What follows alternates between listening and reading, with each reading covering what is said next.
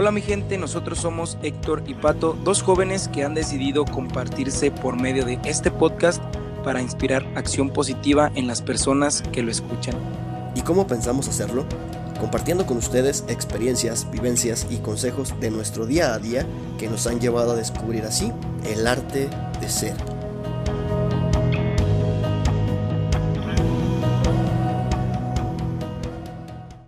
Buenas mi gente, ¿cómo están? Bienvenidos a este su podcast El arte de ser. Gracias por sintonizarnos en este primer episodio. Vamos dejando claro algo. No somos profesionales ni nos dedicamos a esto. Simplemente somos dos jóvenes que comparten con ustedes sus vivencias y experiencias que posiblemente esté enfrentando otra persona en alguna otra ciudad o en algún otro lado del país y no sepa resolverla. Puede que escuchar este podcast así como nosotros escuchábamos a otras personas, les ayude. Continuamente estaremos compartiendo con ustedes algunos nombres de personas que su contenido es de verdad altamente impactante en la vida de los jóvenes y en la vida de las personas y que pueda servirte como alguna verdad en aquella situación que estés viviendo. Bueno, pues como decimos aquí en La Piedad, a darle que esto es mole de olla. Primero, ¿quién es Héctor? Mi gente, yo soy Héctor López, un joven de 23 años de edad, recién egresado del Instituto Tecnológico de La Piedad, Michoacán, como ingeniero industrial y que actualmente trabajo en una empresa de turbomaquinaria. ¿Y quién es Pato? Bueno, mi gente, mi nombre es Luis Manuel Ortiz. Eh, ¿Por qué Pato? El apodo Pato nace en la secundaria, donde yo estudiaba. Eh, era seleccionado de fútbol, era portero. Y en ese entonces estaba en su época de retiro un portero muy famoso de Argentina, que era el Pato Abondancieri. Entonces, algunos de mis amigos decían que mi, mi forma de juego se asimilaba a la de Patricio. Entonces es de ahí que nace el apodo de Pato. Y pues ahora veamos qué trajo a, a Héctor a este podcast hacer este podcast? El motivo de comenzar este podcast, este nuevo proyecto, fue a base de una experiencia personal, una experiencia familiar, una vivencia que cambió por completo mi perspectiva de vida. A continuación, gente, me voy a abrir con ustedes de una manera muy sentimental y muy personal, contándoles esta historia de vida. El año pasado, por el mes de abril, eh, nuestra familia tuvo que experimentar una situación verdaderamente difícil que no, no estás preparado para, para vivir ese tipo de detalles, ese tipo de sorpresas que te da la vida. Era un día común y recibimos la noticia de que mi padre, el señor Jaime López, había sufrido un infarto. En primera instancia yo me encontraba en la escuela cuando recibo la noticia por parte de mis hermanas que pues mi padre ya era trasladado a, la ciudad de Guadalajara porque había sufrido una angina de pecho, que era lo que aquí en la Piedad Michoacán habían dictaminado los, los doctores. Entonces, cuando mi padre y mi madre llegan a, Guadalajara para, para, darle un chequeo más extenso, eh, el doctor, el cardiólogo que estaba encabezando eh, pues toda la revisión se comunicó con nosotros. Nosotros somos cuatro hermanos. Un hermano de 29 años, otra hermana que le sigue de 27 años y soy, es, mi cuata, Brenda, de 23 años y pues yo no.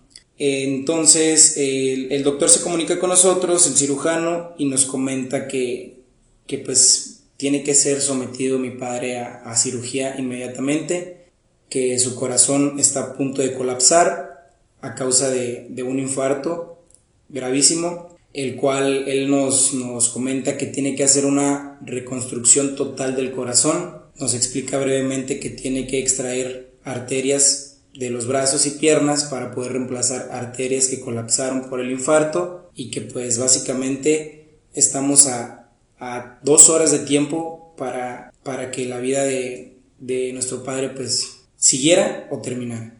Eh, pues como jóvenes y como, como hijos, la primera decisión entre nosotros es haga la cirugía.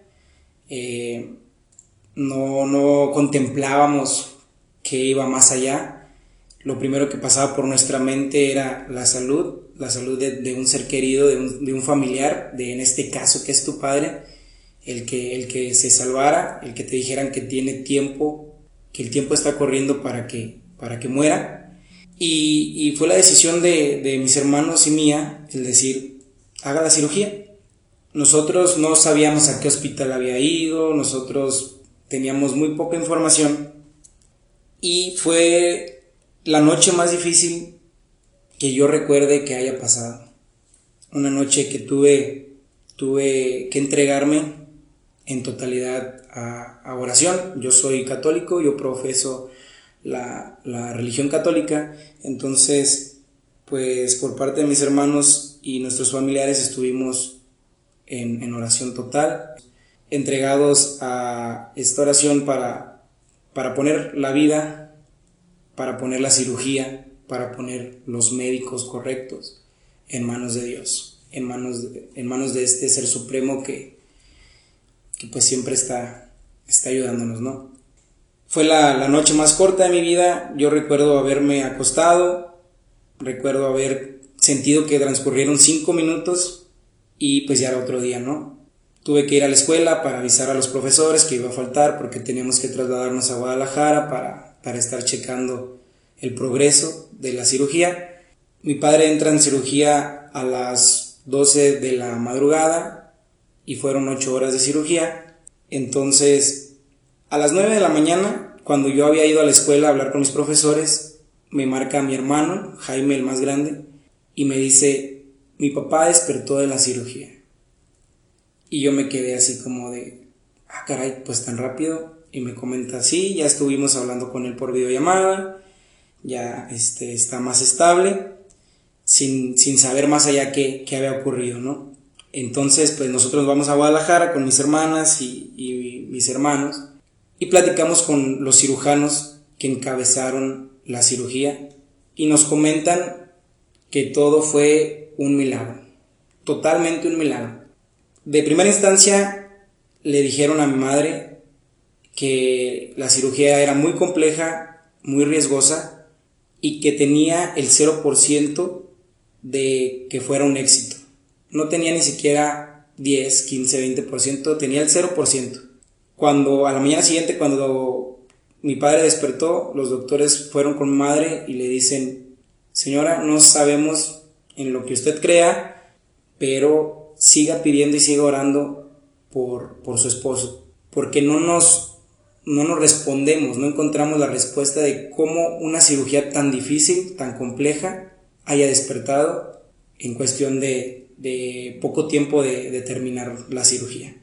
Como les decía gente, nosotros no sabíamos a qué, a qué hospital había ido, fue a uno de los mejores hospitales de Guadalajara y pues por decir mejores, pues también de los más, más caros económicamente. Para una familia que es de nivel económico medio bajo, es difícil, difícil que, te digan, no, pues ahora sí ya, ya se hizo la cirugía y pues vamos a hablar de, de dinero, no de billetes. Cuando los doctores nos dicen la cifra, la cifra ascendía de los 800 mil pesos mexicanos al millón de pesos. Algo que cuando pues te dicen esa cifra, ni en tu vida has visto ese dinero y, y pues es difícil porque eh, tu padre, siendo el sustento más fuerte de, la casa, nuestro hermano que ya tiene su familia y que aporta también a la casa, pero es una cuestión distinta, él ya, ya tiene sus obligaciones aparte. Mi hermana, la que sigue, que casi estaba terminando también su universidad, pagando sus estudios, y pues mi cuata Brenda y yo, ¿no? Que también teníamos que trabajar de medio tiempo para sustentar, para sustentar estos estudios. Entonces cuando te, te dicen esa cifra, pues se te viene el mundo encima, ¿no? Si ya se te había venido una vez con el problema, con, con la cirugía, con la pesadez de que fuera un éxito o no fuera un éxito, ahora pues se, se, viene lo difícil, ¿no? El cómo vas a pagar, el cómo vas a pagar para que, para que le den de alta, ¿no? Que su recuperación fue rapidísima, estuvo menos de cuatro días y como les digo gente, los doctores platicando con nosotros decían, no entendemos el por qué se esté recuperando así, no entendemos el por qué todo vaya tan bien. Fue una cosa eh, fenomenal, la verdad, que nunca habíamos vivido en cuanto a suspenso, en cuanto a miedo, en cuanto a desesperación, en cuanto a asombro por cómo reaccionaba la salud, por cómo mejoraba. Pero como les comento, ahí estaba el detalle, ¿no? ¿De dónde íbamos a sacar un millón de pesos para pagar la cuenta? Y es aquí donde voy a, voy a interrumpir un poquito esto, pero es aquí donde, donde metemos este, este título, este nombre de podcast, el arte de ser. De que tú como persona, de que en tu esencia, en tu educación que te dieron tus padres, en tu crecimiento como hermano, crecimiento como hijo, crecimiento como amigo, eh, echas una retrospectiva y ves aquellos momentos en que fuiste servicial con los vecinos, aquellos momentos en que apoyaste causas nobles, aquellos momentos en que se te partía el corazón por ayudar a otras personas, aquellos momentos en que tu bondad, eh, tu buen servicio, tus ganas de ayudar sin pensar en que algún día se te fueran a retribuir, llegaran en el momento justo en que las necesitabas en que ver cómo tu familia se desenvolvía en su entorno en cuanto a vecinos, en cuanto a familia, en cuanto a amigos, lo queridos que, que tu familia puede llegar a ser, que cada uno como persona desempeña un papel en la sociedad, dándose a respetar, respetando, ayudando, recibiendo, creciendo en un entorno muy pero muy noble, un entorno de amor, un entorno, un, un entorno de entrega, te das cuenta que aquí Aquí es donde se paga o donde se retribuye el ser, el ser como persona, el ser en sociedad, el ser para alguien más. Pronto familiares, amigos comenzaron a apoyarnos, eh, iniciaban rifas, iniciaban kermeses, iniciaban apoyo. Muy pronto empezábamos a, a ver que no estábamos solos, que si antes ya habíamos pedido un milagro a Dios, que era que la cirugía fuera un éxito, el milagro no terminaba ahí. O sea, Dios no hace nada que no vaya a completar, no te entrega algo, algo a medias. Entonces, pues si teníamos miedo de decir, pues, ¿cómo le vamos a hacer? Y mi madre me dijo, no se preocupen, eh, pues poco a poco vamos a, ver cómo, cómo, empezamos a, manejar esta situación. Pero algo así les digo que si Dios ya, ya comenzó dándote la primera semilla, va a continuar hasta que tu árbol crezca. Yo no entendía muy bien esas palabras, pues entre el shock de todo lo que pasaba, pero ahora las comprendo, que Dios no te da nada medias, siempre te va a dar algo completo. Empieza a llegar la ayuda, empezamos poco a poco a ir saldando la cuenta y pues ya, ya que pasó todo este, toda esta situación, todo este evento, mi padre hasta ahorita, hasta el día de hoy, ha tenido una una recuperación muy buena, su salud ha mejorado bastante, ahorita ya se puede decir que está viviendo su vida totalmente normal, que aunque ha sido difícil, a un año ya de, este suceso, que seguimos pagando esa deuda, que seguimos eh, invirtiendo tiempo, invirtiendo esfuerzo para, para liquidar, pero que vale la pena, vale totalmente la pena todo lo que hagas por un ser querido tuyo. Y que te das cuenta que no estás solo, que como sociedad va a haber siempre alguien que se acuerde en aquello que ni siquiera tú tomes en cuenta, pero tus buenos actos en la vida se reflejan alguna vez. Básicamente esta es la historia que me, que me llevó a cambiar mi propósito de vida. Yo recién cuando entré a, a la universidad tenía aspiraciones totalmente diferentes. Como todo joven, quería llegar a tener más, quería llegar a tener un buen trabajo, un buen puesto, quería hacerme de mis cosas, quería ayudar a mi familia, ayudar a mis hermanos, poder emprender juntos un negocio que a futuro es algo, algo que sigo, sigo queriendo, queriendo realizar, pero mis enfoques eran en tener, tener, poseer, poseer, poseer, tener. Y un día reflexionando ya después de todo este suceso, me puse a pensar en toda esa cantidad de personas, de familia, de amigos, de vecinos, de gente desconocida totalmente para nosotros, que quiso ayudarnos, que nos entregó lo poco o mucho que tenían, que para nosotros nos entregaron un tesoro. Cualquier ayuda era para nosotros una bendición de Dios. Entonces, reflexionando esto, yo me quedé pensando y dije, ¿qué puedo hacer yo, Héctor, sin experiencia en la vida, sin experiencia amplia? ¿Qué puedo hacer para aportar algo a las personas, para seguir sirviendo? Si bien antes servía de una manera inconsciente, ahora sí lo quiero hacer consciente, porque siento un compromiso con mi entorno, siento un compromiso con la sociedad, con mi familia, que sembró esa semilla en mí. ¿Qué puedo hacer para ser con los demás? Y fue ahí donde comencé a cambiar muchos hábitos de mí, comencé a retomar sentimientos que había olvidado, retomé acciones que había olvidado, acciones que muchas veces dejé de hacer por el que dirán los demás, acciones que, que reprimía por vergüenza a mis amigos que, que fueran a decir ah, en pleno, pleno siglo XXI, ¿quién va a seguir ayudando? ¿Quién va a seguir cruzando a la calle a un señor mayor? ¿Quién, quién va a pensar en los niños abandonados? Eh, como por ejemplo, ¿no? En buenas acciones, que reprimí buenas acciones en mi, en mi persona por el que diría mi entorno, mis amigos, por no ser popular como ellos y portarme como un patán como, como, como muchos, ¿no? no como todos, pero como, como muchos. Entonces decidí cambiar totalmente mi contenido en redes sociales, con, eh, comencé a, compartir aquello que realmente sentía, aquello que realmente me llenaba y comencé a hacer pequeños videos con pequeñas reflexiones, eh, videos muy amateurs, que hasta ahorita lo sigo diciendo, no soy un profesional, no tengo el equipo, pero que tenía las ganas, tenía las ganas de, de compartirme con las demás personas, para que así como yo algún día tuve la ayuda de ellos, ellos pudieran tener algo de mí. Ellos en un futuro, si estaban viviendo algo similar, si estaban viviendo algo de lo que hablaba en un video, algo de lo que subía o que posteaba en una imagen, les pudiera ayudar en su día les pudiera sembrar acción positiva, por lo menos a ver su problema de otra perspectiva, no verlo como un problema, verlo como una situación a resolver. Y básicamente esa es la historia de el por qué me llevó a ahorita hasta este punto emprender este proyecto de este podcast.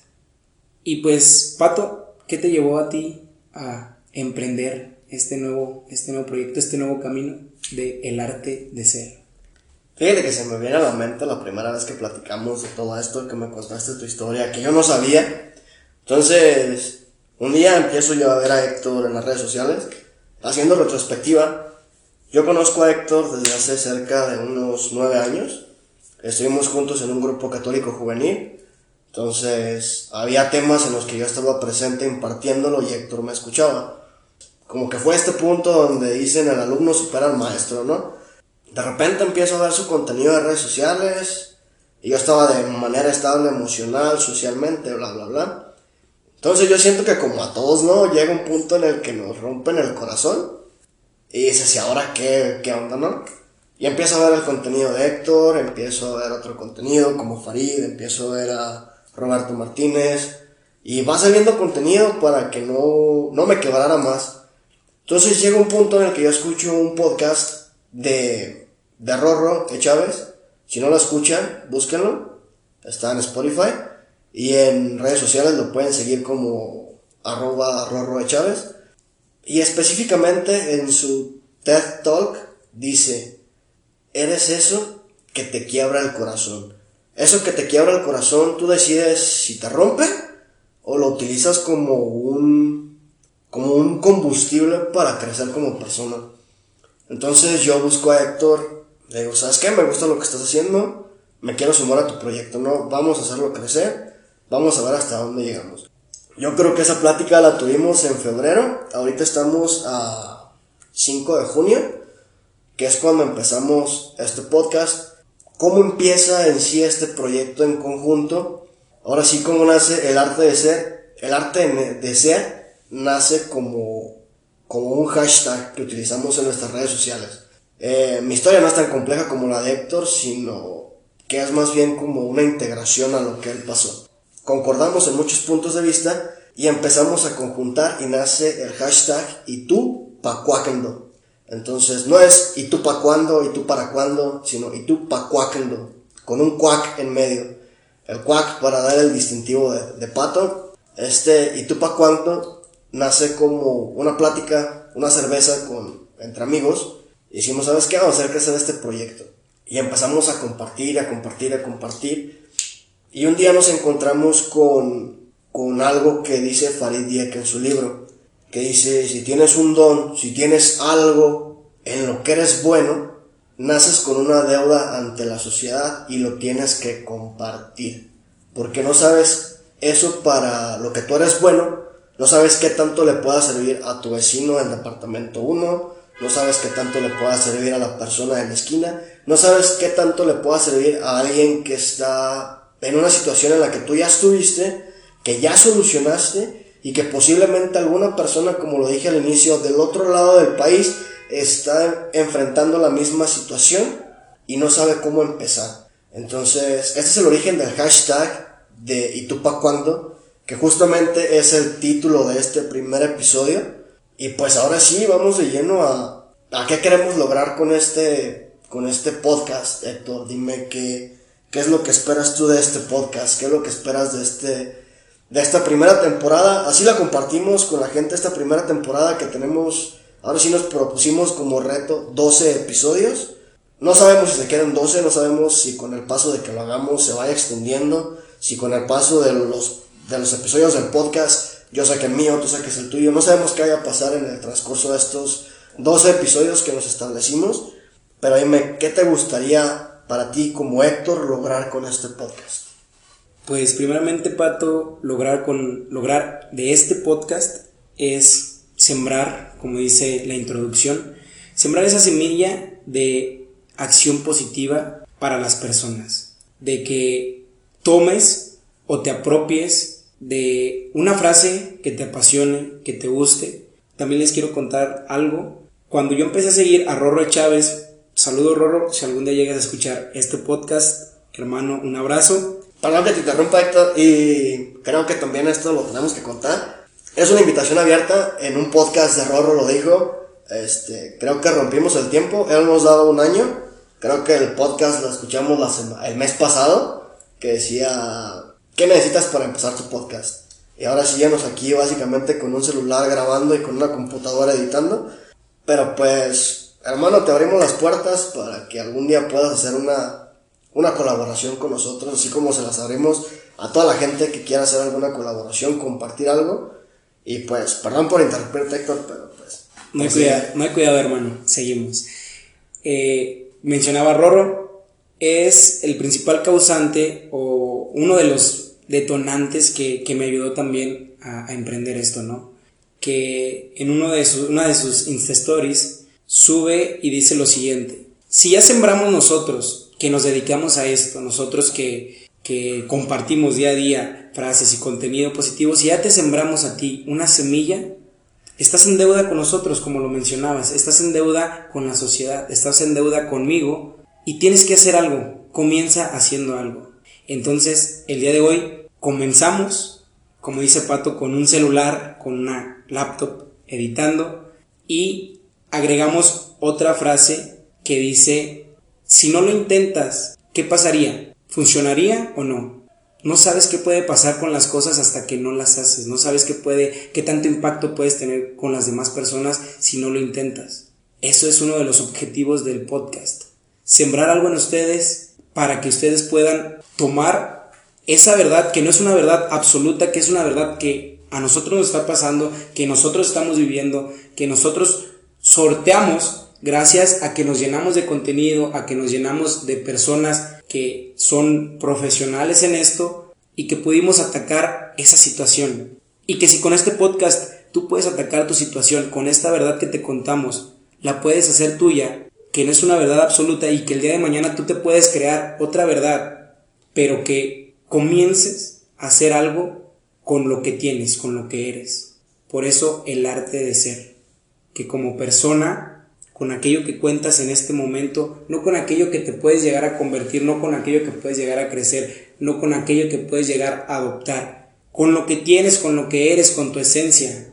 Berrinchudo, berrinchuda, enojón, gritón, flojón, como tú quieras, como tú eres ahorita, hagas algo, te compartas, que ayudes a alguien más, que inicies ese proyecto, que comiences a bajar esos kilos de más, que en cualquier situación que te encuentres, tomes acción y comiences. ¿Y tú, Pato, qué esperas de este podcast? Fíjate que a mí algo que se me quedó, como dice Zorro, yo creo que ha impactado en la vida de nosotros de cierta manera, de manera positiva. Y algo que a mí se me quedó muy, muy grabado de él es, eres lo que compartes, ¿no? O sea, de nada te sirve que seas bueno, como le dije hace rato, para escribir, para dibujar, para cocinar, para algo, si no lo compartes con alguien. De nada te sirve que te lo quedes tú. Entonces, uno de mis objetivos, o una de mis, de lo que me gustaría que pasara con este podcast, es, como lo dice otro conferencista, como lo es Jorge Lozano, H, lo dice así, yo quiero o me gustaría que la gente no pasara por esto, que no tenga la necesidad de pasar por esto para que sepa qué hacer, para que sepa qué decisión tomar, para que sepa cómo, cómo compartirse con los demás, qué hacer con su vida, cómo mejorarla, cómo Ahora sí que con la palabra que utiliza en cómo no ser un cucaracho, que yo creo que le vamos a dedicar un episodio a eso también. Y simplemente sembrar una semilla en la gente, esa semilla de, del cuándo. Y tú para cuándo vas a empezar tu proyecto, y tú para cuándo vas a ser una mejor persona, y tú para cuándo vas a empezar a madrugar, y tú para cuándo vas a hacer esto, tú para cuándo vas a hacer lo otro. Sembrar esa semilla y que no se quede como, como algo que estés posponiendo día con día, con día, con día algo que no vayas a hacer. Porque nosotros, este podcast yo creo que lo pospusimos mucho tiempo porque queríamos tener micrófonos, queríamos hacerlo en un estudio, queríamos hacer X, Y, cualquier infinidad de pretextos hasta que, hicimos, hasta que dijimos, ¿sabes qué? Encontramos una aplicación que nos puede ayudar, empezamos con esto y vamos a ver. Entonces, ahora del YouTube cuando yo creo que para las personas que nos están regalando estos 34 minutos, yo creo que si llegaron hasta aquí es momento de preguntarle si tú para cuándo. Es momento de decir qué vas a hacer con tu vida de aquí en adelante. Y pues creo que lo platicamos cuando vayamos en camino aquí al departamento. Yo creo que hay que plantearles unos retos, ¿no? Algo que los rete a ser mejores, que los rete al despertar. Entonces, pues el primer reto sería de mi parte. Héctor por su parte tiene otro reto. Mi reto sería que fueran amables una vez al día que si una persona les da los buenos días, se los contesten. Si no se los dan, dénselo ustedes. Si van manejando, se dan el paso. Inviten una torta a su compañero de trabajo. Regalen una cerveza a alguien que no se ven en mucho tiempo, no sé. Ese es uno de los primeros retos. Yo creo que esto de los retos se va a convertir en una, en una muy buena idea a lo largo de los episodios que tengamos. Pero a ver, Héctor, ahora compárteme el reto que tienes pensado bueno, gente, pues el reto que tengo pensado de mi parte no es, no es mi reto, viene de Nachito Yantada, que por favor síganlo en sus redes sociales, su contenido también te va a aportar bastante, tiene muy buenos videos y tiene muy buenas historias. Está en Instagram como Nachito10 y su reto es Eco Challenge, en el que nos invita a que nos deshagamos un poquito del plástico que vamos consumiendo, que como personas consumimos el día a día, que seamos más conscientes ahorita con todo, todo lo que está sucediendo en, en cuestiones climatológicas y que nos invita a que por parte reutilicemos aquellas cosas que ya tenemos. Que si vas a la tiendita de la esquina y te vas a llevar tu verdura, pues te lleves una bolsa que una árgana que te pueda ayudar a cargar tus cosas, ¿no? Que si vas a los taquitos te lleves tu topper y pues sabes que en vez de que me los pongas en un papel aluminio y una charolita de, unicel, pues pónmelos en mi, en mi topper, ¿no? Que si vas al cine también gente, esto hay que, hay que proponerlo, hay que intentarlo. Si vamos al cine, en vez de pedir un vaso de refresco que vamos a desechar al instante, proponer, proponerle a la persona que te atienda que tú llevas tu propio litro y que si te lo puede llenar, medida por medida. Seguro va a ser consciente, si es un joven, va a ser más consciente de todo lo que está sucediendo y no creo que, que diga que no. Se va a animar y te va a servir tu bebida en ese litro que tú lleves. Y tú le puedes dar una breve explicación. ¿Sabes qué? Pues quiero eh, impactar de manera ecológica y lo voy a comenzar a hacer por este primer propósito que va a ser reutilizar el envase, el litro donde tomo agua. Ese, ese reto por mi parte, Eco Challenge, se los dejamos, se los dejamos de tarea. Nosotros vamos a, a hacer lo mismo, vamos a iniciar estos dos retos, así es. Vamos a sumarnos a estos dos retos, el ser amable. Ser amable por lo menos una vez al día. Yo creo que si lo practicamos todos los días, se hace rutina, se hace parte de tu día a día. Exacto. Yo creo que no perdemos nada, ¿no? Con regalar unas palabras a alguien, dando los buenos días. Y con el Eco Challenge que ha propuesto Nachito, está en Instagram como Nachito10. Eh, cárgate tu termo como dice Héctor, llévate tu litro a, la paletería si quieres, yo creo que no hay ningún problema. Ahora sí que tírale los frijoles a tu mamá o pónselos en una olla y llévate el litro de los frijoles para que rellenes tu litro de agua. Y pues, para cerrar este podcast, algo muy acorde a lo que platicamos hoy, ¿no?